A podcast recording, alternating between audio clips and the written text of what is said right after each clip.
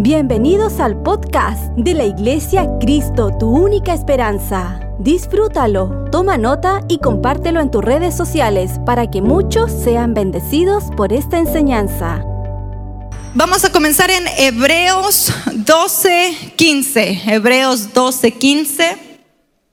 Dice, mirad bien de que nadie deje de alcanzar la gracia de Dios. Que nadie deje de alcanzar la gracia de Dios. Yo creo que una de las cosas que como cristianos eh, perseguimos diariamente es el que no dejemos de alcanzar la gracia de Dios, ¿verdad? Que podamos agradar a nuestro Señor con nuestra vida, con nuestras acciones, con nuestras palabras.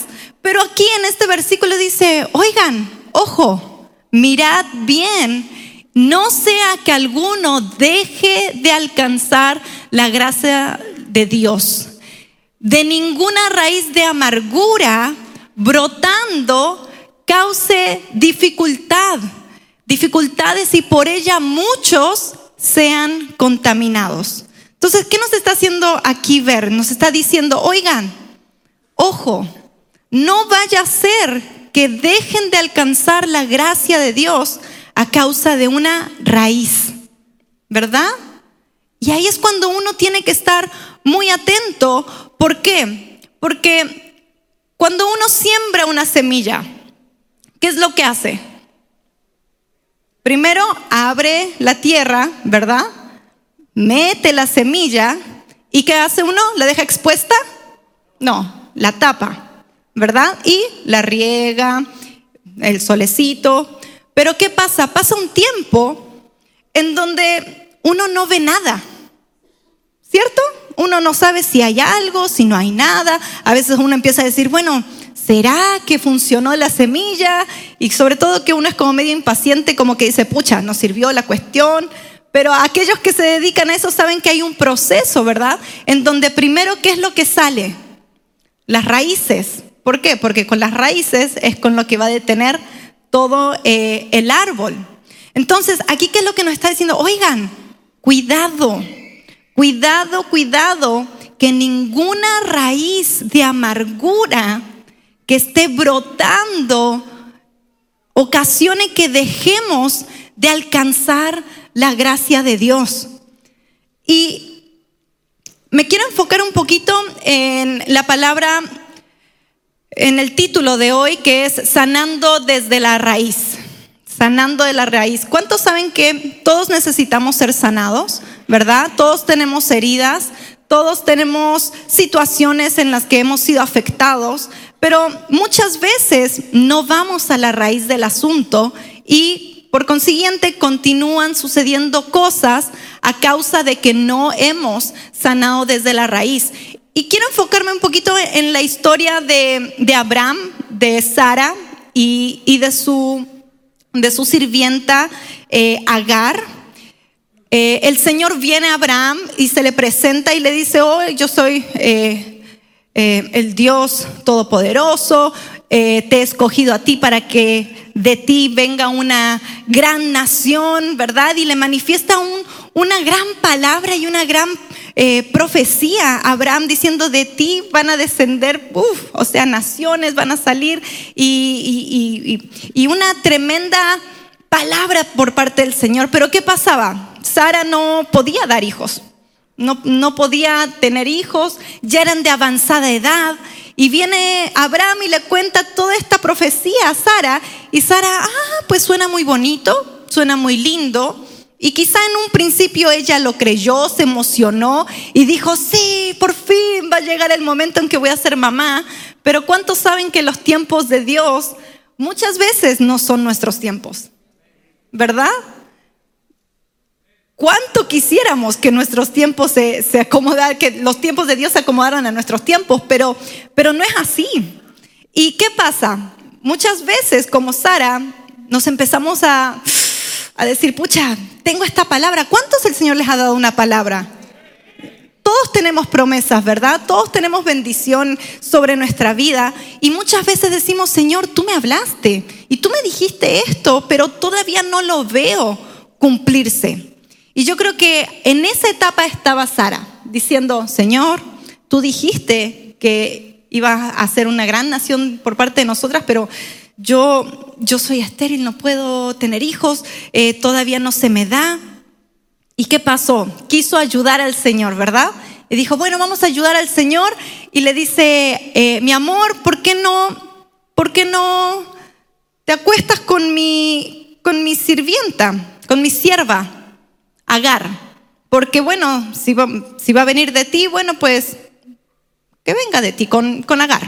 Entonces, Agar va a ser la protagonista, porque muchas veces ha sido Sara, muchas veces ha sido Abraham, pero en esta ocasión me quiero enfocar en Agar, que nada, o sea, ella no pidió meterse en este asunto, ella no pidió eh, involucrarse, pero sin embargo se vio involucrada. Y no sé si algunos se sienten así en donde, oye, yo ni siquiera pedí esto, y me tocó a mí el coletazo de todo este asunto, de algo que ni siquiera yo pedí. ¿Y qué pasa? Agar se, se, junta con Abraham, eh, ella queda embarazada, pero ¿qué sucede? ¿Qué sucede? Sara empieza a ver la que está embarazada y le empieza a recordar que ella no podía quedar embarazada. Y le empieza a recordar de que, pucha, pero ¿Y, yo por qué no puedo quedar? ¿Y qué pasa? Empieza a Agar a molestar y, afligir a Agar. Así es como dice la Biblia. Dice que Sara afligía a Agar eh, día tras día. Entonces Agar, en esta es la situación en la que nos encontramos, y Agar dice, me cansé, me cansé, agarra sus cosas, ella estando embarazada, y dice que se fue, que se fue. Y ahí es donde comenzamos en Génesis 16, 7. Ese era el escenario de, cómo estaba para lo que vamos a leer. Y dice, y la halló el ángel de Jehová junto a una fuente de agua en el desierto, junto a la fuente que estaba en el camino de Shur. Y le dijo, Agar, sierva de Saraí, ¿de dónde vienes? ¿De dónde vienes tú y a dónde vas? Y ella le respondió, huyo de delante de Saraí, mi señora. Ahora aquí es algo súper impresionante porque Agar no era nadie. Agar era una sierva. En ese tiempo ella no tenía derechos. No, pero sin embargo, ¿qué pasa? Dios conocía quién era ella. Dios sabía de su situación. Dios sabía lo que le estaba pasando. Dios sabía eh, qué es lo que le estaba afligiendo.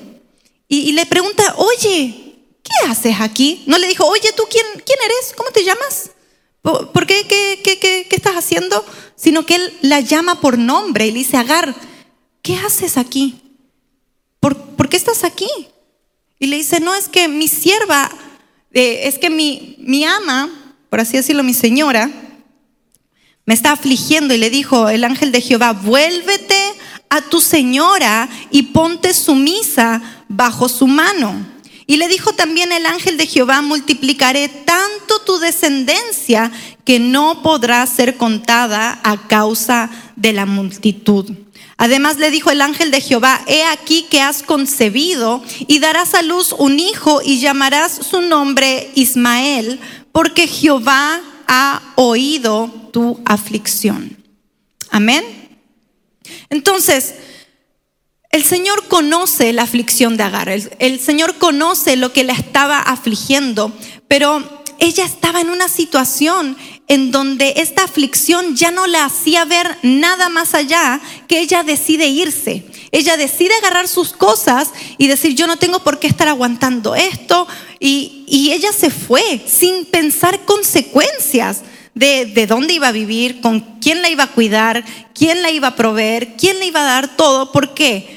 Porque dejó que la amargura comenzara a tomar las decisiones de sus acciones. Ahora, vamos a hablar un poco sobre la amargura, entonces vamos a definir qué es la amargura.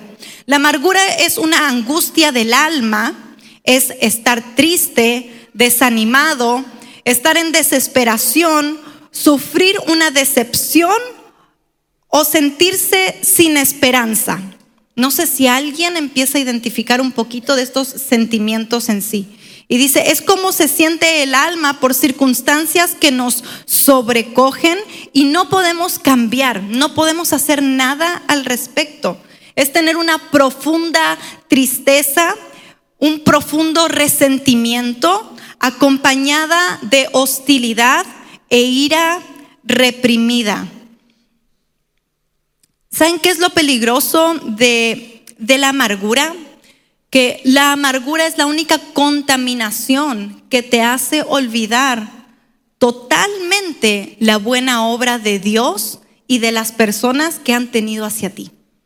¿Por qué? Porque cuando entra la amargura es terrible. Dejamos de ver a Dios y empezamos a enfocarnos en la situación que nos aflige.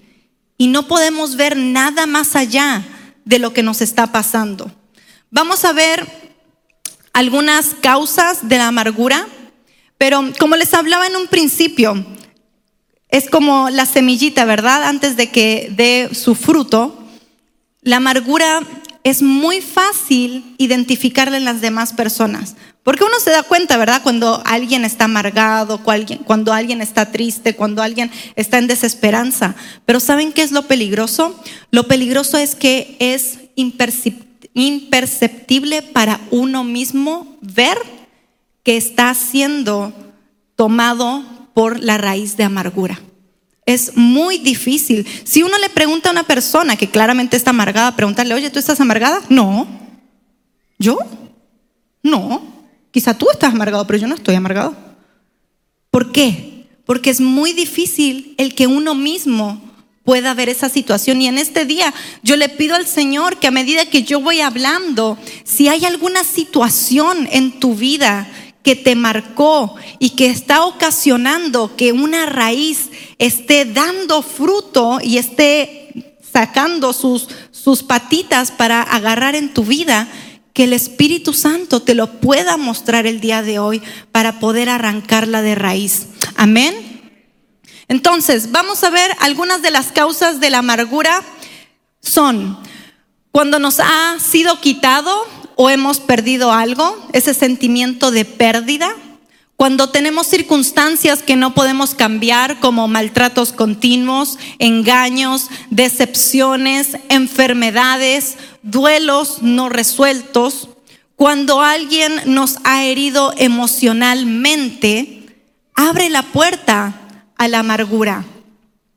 Y veamos algunos signos que ocasionan la, amargura en una persona. Es la queja, murmuración continua de las circunstancias de la vida, se andan quejando todo el rato. Todo, todo es malo, todo es terrible, todo es, pucha, pero es que ya nada va a cambiar, siempre todo es igual. ¿Y para qué voy a hacer eso si todo sigue igual? Y es una murmuración y queja constante. Todo el tiempo la persona está enojada, eh, irritada, maldice de continuo. Siempre recuerda detalles como nombres, cosas, palabras y circunstancias que fueron dichas, que fueron hechas. Eh, la raíz de amargura toma un registro de todo y la persona suele aislarse ¿Por qué? Porque como ya fue herida, no quiere que la vuelvan a herir, entonces empieza a aislarse de por sí eh, sola. Entonces, yo creo que todos hemos pasado por circunstancias difíciles, todos hemos pasado por dolor, hemos pasado por duelos, hemos pasado por circunstancias en donde nos hieren, pero el problema es cuando no podemos seguir adelante, cuando no podemos soltar esa situación y cuando esa situación empieza a gobernar nuestra vida, gobernar nuestra mente y gobernar nuestras emociones. No sé si conocen gente en donde todo lo único que hablan es sobre esa situación. Es que cuando él me dijo esto, cuando ella me dijo eso, y, o cuando pasó esta situación, no sé si te acuerdas, hace 20 años, con tres meses, tú me dijiste esto. Y, y uno así como, oye, pero ya, o sea, ya pasó, suéltalo. Pero ¿qué ocasiona la raíz de amargura? Es como una película que se te pasa en la cabeza y se te pasa y se te pasa y no te permite continuar. ¿Por qué? Porque estás reviviendo día a día ese sentimiento, esa eh, decepción, esa traición, ese sentimiento de dolor que te hizo sentir. La amargura ocasiona que tú no puedas seguir adelante y vivas estancado en ese momento. Tú vives en ese momento diariamente al no poder soltar la amargura. En Efesios 4:31 dice, sea quitada de vosotros toda amargura, enojo, ira, gritos, maledicencia, así como toda malicia. Y aquí Pablo lo que está haciendo es describir un conjunto de emociones que vienen en conjunto con la amargura. ¿Qué viene con la amargura? Viene el enojo, viene la ira, vienen los gritos, vienen las palabras malas, así como toda malicencia viene sobre nosotros. Entonces, no es solamente falta de perdón. Esto va más allá de la falta de perdón. Porque si, cuando alguien nos hiere, viene un resentimiento, ¿verdad? En donde uno se, se siente. Y hay un tiempo, por así decirlo, como dado para poder darle resolución a eso. Y cuando uno no le da la resolución, cuando uno no perdona, cuando uno no suelta, es cuando esta semillita es tirada en, nuestras emociones, en nuestros sentimientos, en nuestra cabeza, en nuestro espíritu, en donde lentamente el estar eh, recordando continuamente, continuamente esto es equivalente al agüita, al sol de esta semilla. Y ahí es cuando comienza a germinar. ¿Y saben qué es lo que sucede? Que después uno empieza hasta a inventar cosas que ni siquiera pasaron porque empezamos a revivir esa película en donde le empezamos a agregar detalles, le empezamos a agregar palabras que nunca se dijeron, pero que creemos que, se dijeron. Y comienza esta semillita a traer otros sentimientos asociados, la ira, eh, el, enojo, la, la malicia, la maledicencia.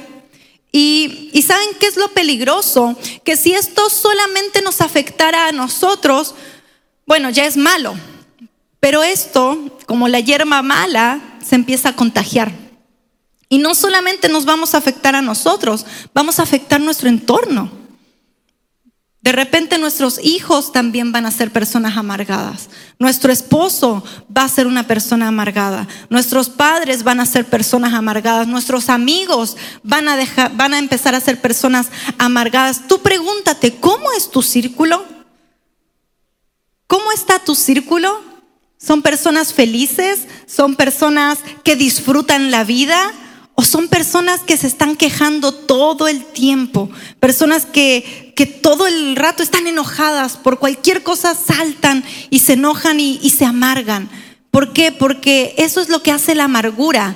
No solamente es para ti, sino que empieza a afectar. Y esto lo podemos ver en Deuteronomio 29, 18 dice, ten cuidado, no sea que haya entre vosotros hombre o mujer, familia o tribu, cuyo corazón se aleje hoy del Señor nuestro Dios para ir a servir a los dioses de aquellas naciones. No sea que haya entre vosotros una raíz que produzca fruto venenoso y ajenjo el 19 dice, y suceda que al oír las palabras de esta maldición, él se bendiga en su corazón diciendo, tendré paz, aunque ande en la dureza de mi corazón, a fin de que con la embriaguez quite la sed.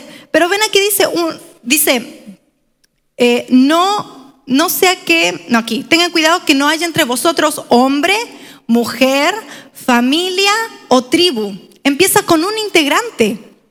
¿Verdad? Empieza con un integrante, después con su pareja. Y después de su pareja habla de su familia. Y después de su familia, de su tribu. Esto se contagia. Si uno no agarra esa raíz, esto es que va a afectar y va a contaminar a aquellos que están a tu alrededor.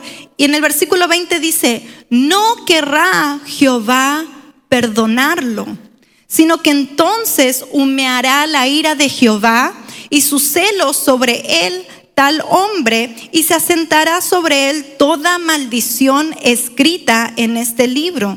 Y Jehová borrará su nombre de debajo del cielo. Y lo apartará Jehová de todas las tribus de Israel para mal, conforme a todas las maldiciones del pacto escrito en este libro de la ley.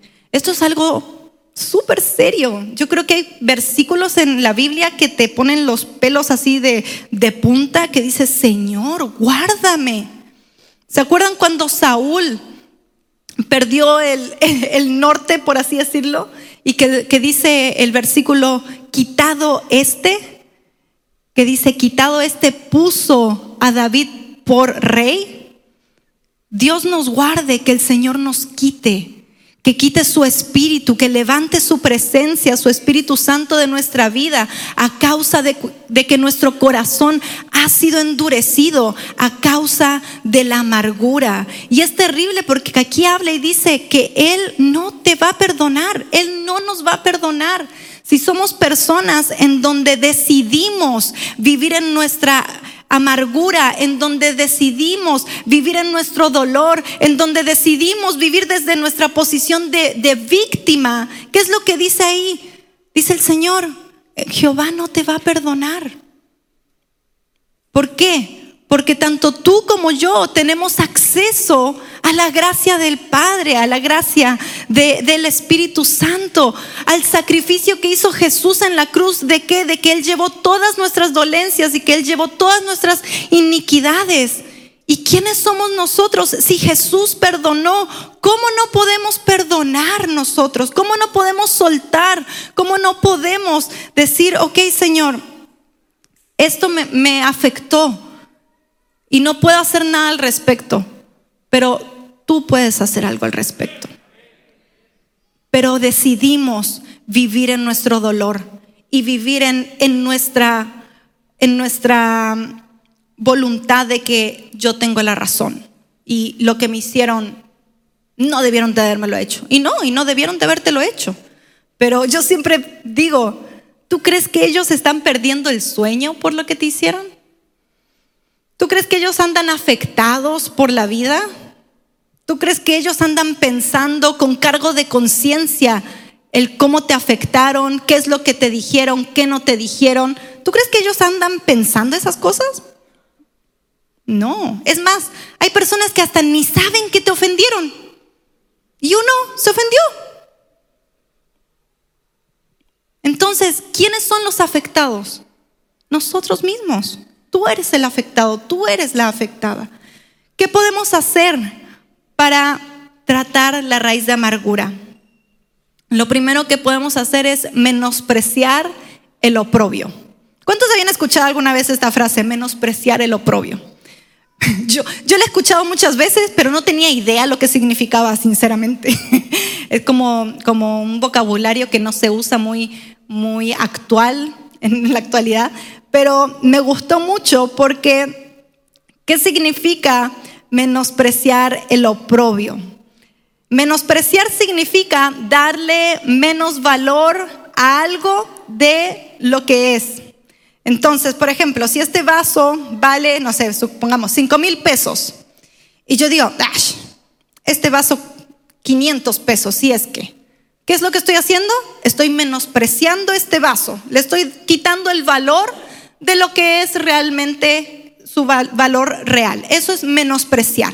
Ahora, ¿qué significa oprobio? Significa eh, vergüenza, cualquier cosa que resulte una amenaza o un obstáculo. Eso es oprobio, ¿ok? Vergüenza, cualquier cosa que resulte una amenaza o un obstáculo. Entonces, si juntamos los dos significados, es dar poco valor a esos obstáculos que impiden que tú puedas avanzar en la carrera. Las ofensas van a venir. El rechazo va a venir. Las traiciones van a venir. Pero, ¿qué depende de nosotros? ¿Cuál va a ser el valor que tú le vas a dar a eso? ¿Y quién nos enseña a menospreciar el valor, el, el, el, el oprobio? Jesús.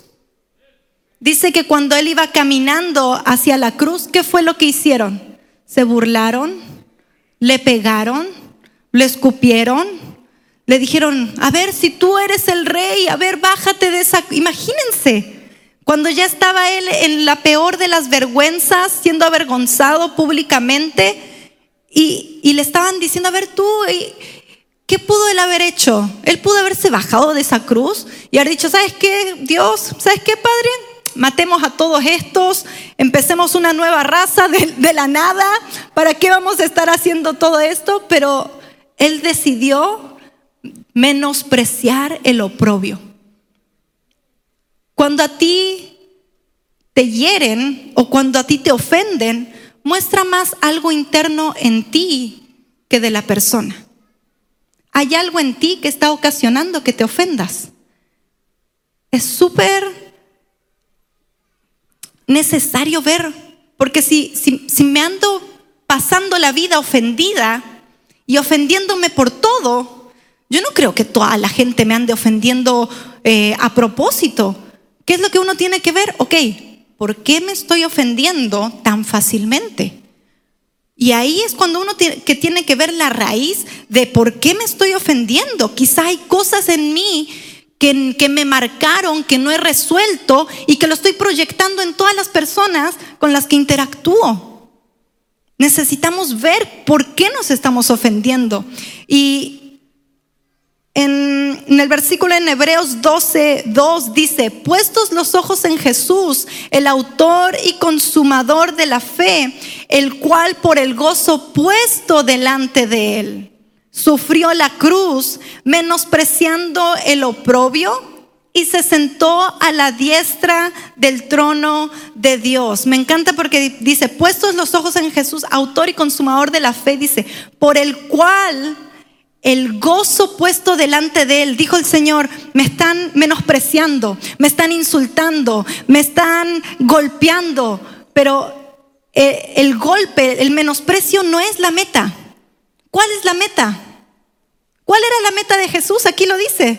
Dice, sentarse en la diestra del trono de Dios. Él dijo, esto es pasajero, esto es pasajero.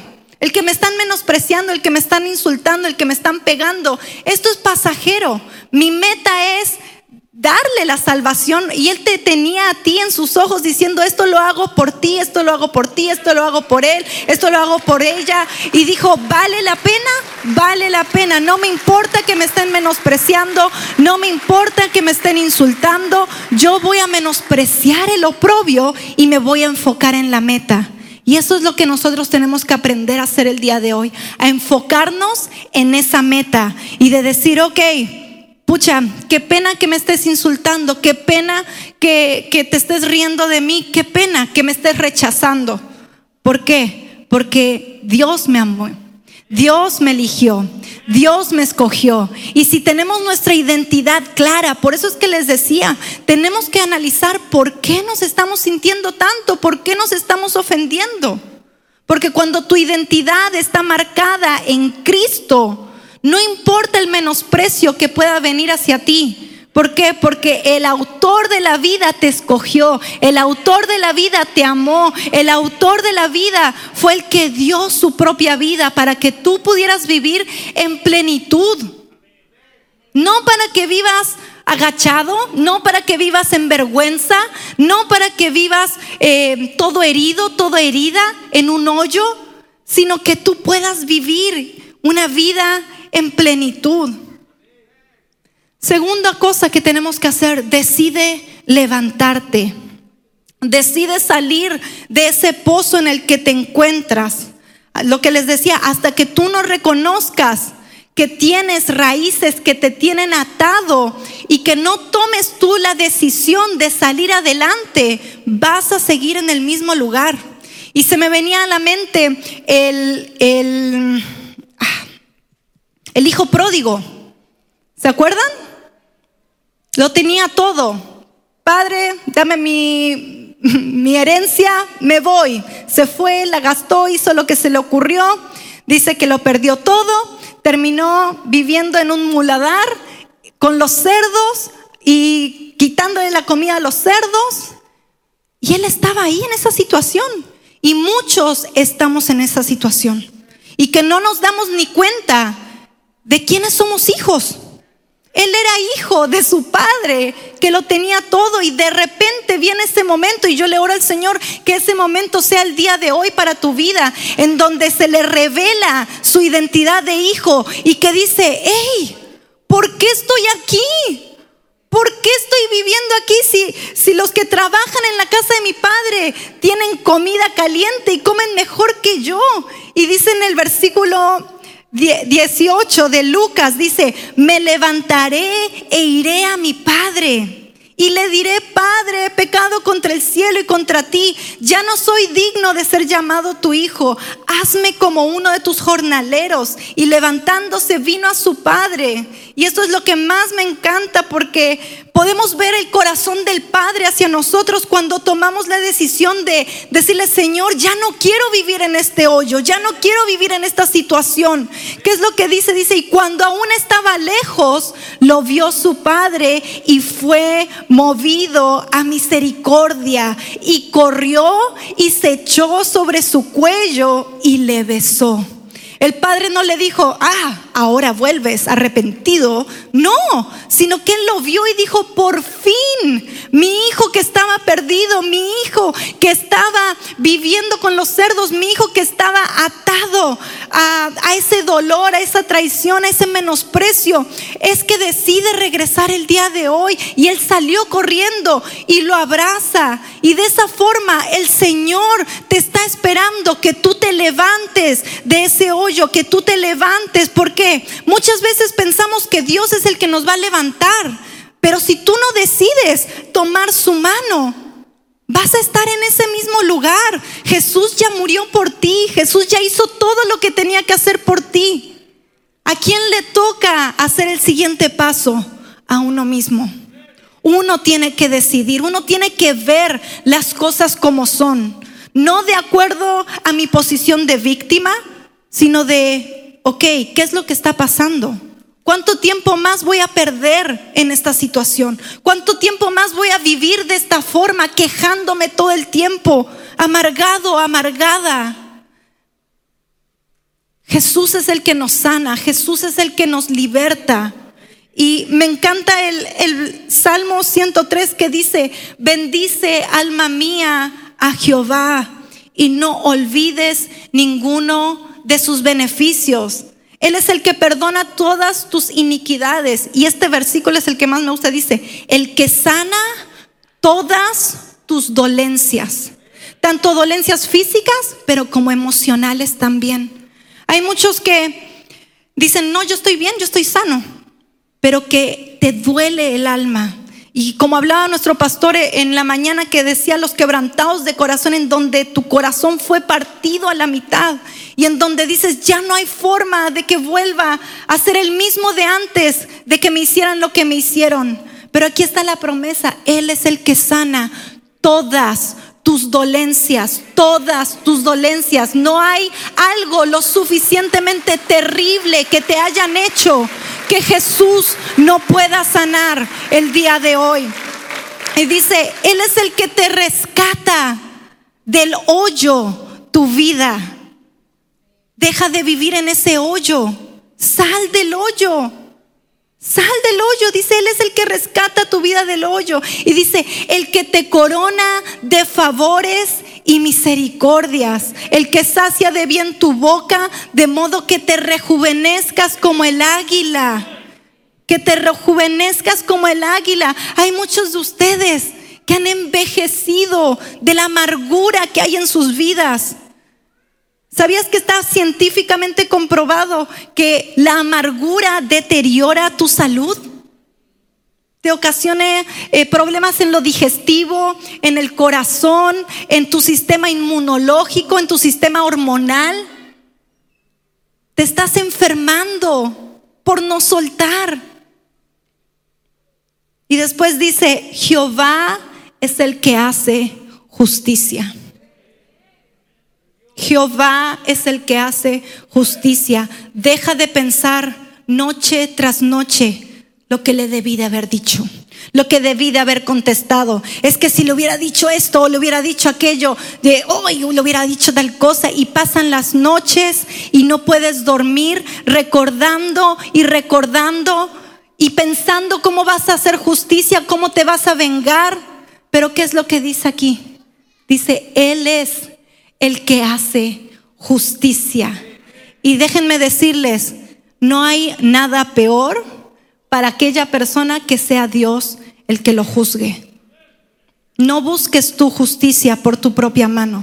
Jehová es el que hace justicia. Y, volvemos a Agar. Agar le dice el ángel, y pondrás a su nombre Ismael, ¿verdad? Que dice, porque él es el que, el que vio tu aflicción. Vamos a ver literalmente qué es lo que dijo. Dice, porque Jehová ha oído tu aflicción. Hay otra versión que dice, el que ve. Jehová es el que ha visto tu aflicción. No pienses que Dios no ha visto tu aflicción. No pienses que Dios no ha visto cómo has sufrido. Si pueden pasar la banda, por favor. Jehová ha visto tu aflicción. Jehová ha visto tu dolor. Pero es hora de que decidas salir de ese dolor, salir de ese hoyo y comenzar a vivir la vida que Dios tiene para ti. Y termina el Salmo 103 diciendo,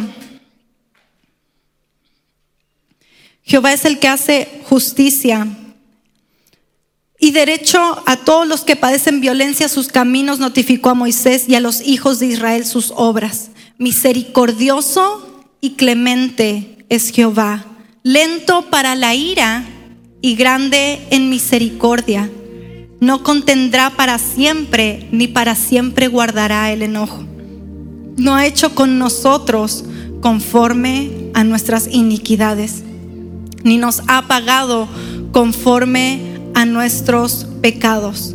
Porque como la altura de los cielos sobre la tierra, engrandeció su misericordia sobre los que le temen. Ese es el Señor que tenemos. Ese es el Padre que tú tienes el día de hoy. Y ahí donde estás, yo creo que mientras te estaba hablando, el Espíritu Santo te mostraba alguna situación o te recordaba una persona o alguna actitud o algo que te hicieron y que te hirieron. No fue casualidad de que, oh, justo me acordé de, ah, porque está hablando ella de esto. No. Ustedes piensen y sepan que es el Espíritu Santo que les está mostrando y diciendo, hey, esta es una banderita roja.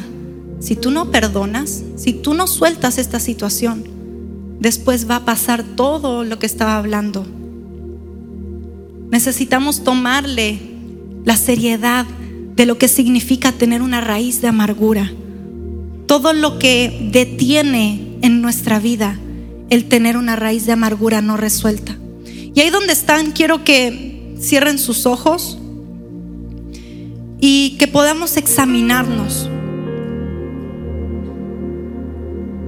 Y te quiero preguntar, ¿repites en tu mente de manera constante las conversaciones que tuviste con determinada persona?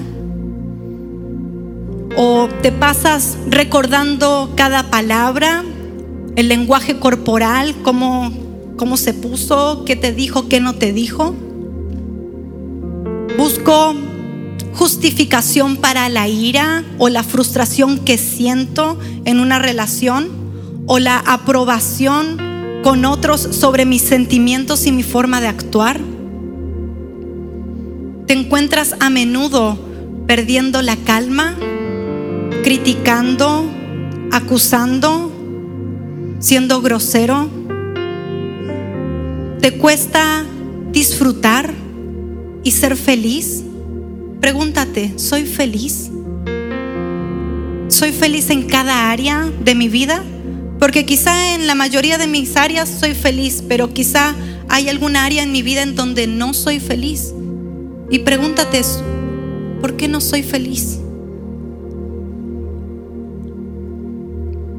Pregúntate, ¿estoy enfermo? ¿Estoy enferma? ¿La gente a mi alrededor es gente feliz o gente amargada? ¿La gente se quiere juntar conmigo o no se quiere juntar conmigo?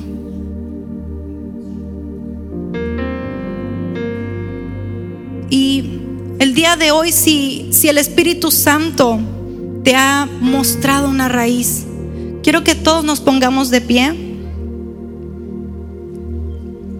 Y ahí donde estás, vamos a orar delante del Señor. Cierra tus ojos y dile, Señor, aquí estoy. Me presento delante de ti. Tú conoces, Señor, cada situación. Tú conoces el dolor de mi corazón, Señor. Tú conoces aquello que me ha estado afligiendo día tras día, noche tras noche. Señor, tú conoces lo que me hicieron. Y ahí donde estás, tú dile, Señor, cuando esta persona me hirió, pero dile con tus palabras, me hizo sentir y dile cómo te hiciste, cómo te hizo sentir. Me traicionó, me dolió, me hirió, me hizo sentir que no valía nada, me hizo sentir indefenso. Habla con el Señor y dile, Señor, pero el día de hoy, repite conmigo, el día de hoy, El día de hoy yo decido yo decido perdonar. perdonar. Y di, y di tu- su nombre de la persona que te hirió. Yo decido perdonar a Juan, a Pedro, a María. Dile, lo suelto en este día. Lo suelto en este día. Lo suelto en este día. Y di, yo desarraigo desarraigo toda raíz de amargura toda raíz de amargura que me había estado atando, que me había estado atando, que había estado ocasionando ira. que había estado ocasionando que había ira, estado ocasionando enojo, que había estado ocasionando que enojo, había estado ocasionando frustración Estaba- en mi vida, estancamiento. estancamiento. Yo decido en el día de hoy arrancarla de raíz. En el nombre de Jesús, yo declaro el día de hoy que por tus llagas, Señor, yo fui curado de toda dolencia en mi alma. En el nombre de Jesús, yo decido el día de hoy menospreciar el oprobio en contra de mi vida. Y Señor, tú harás justicia. Tú harás justicia por mí. El día de hoy yo te los entrego a ti, Señor, para que tú hagas justicia.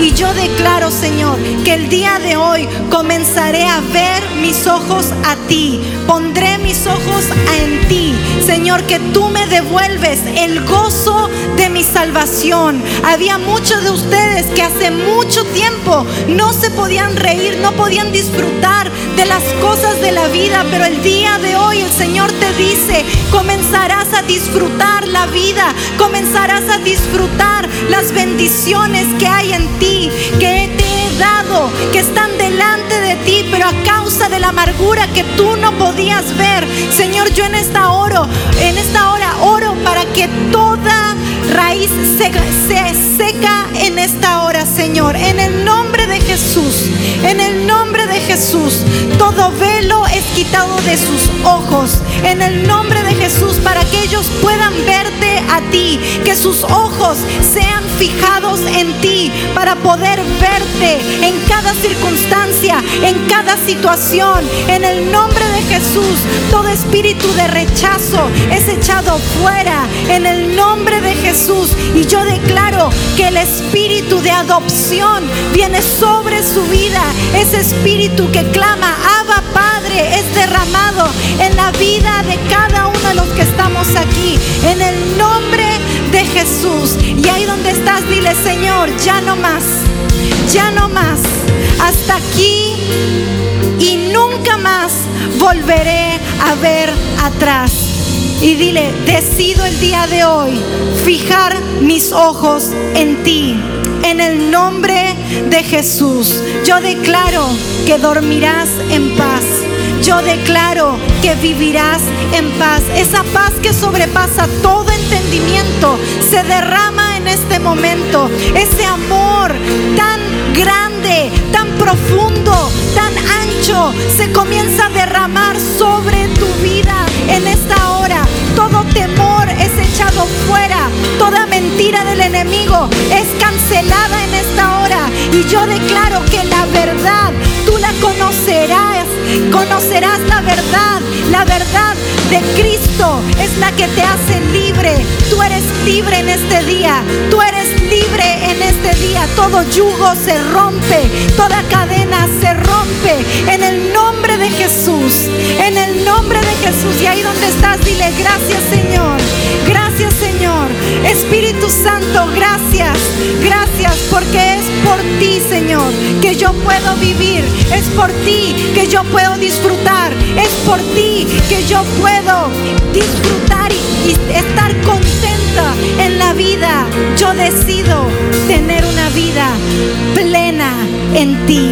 En el nombre de Jesús. Amén y amén. Gracias Señor.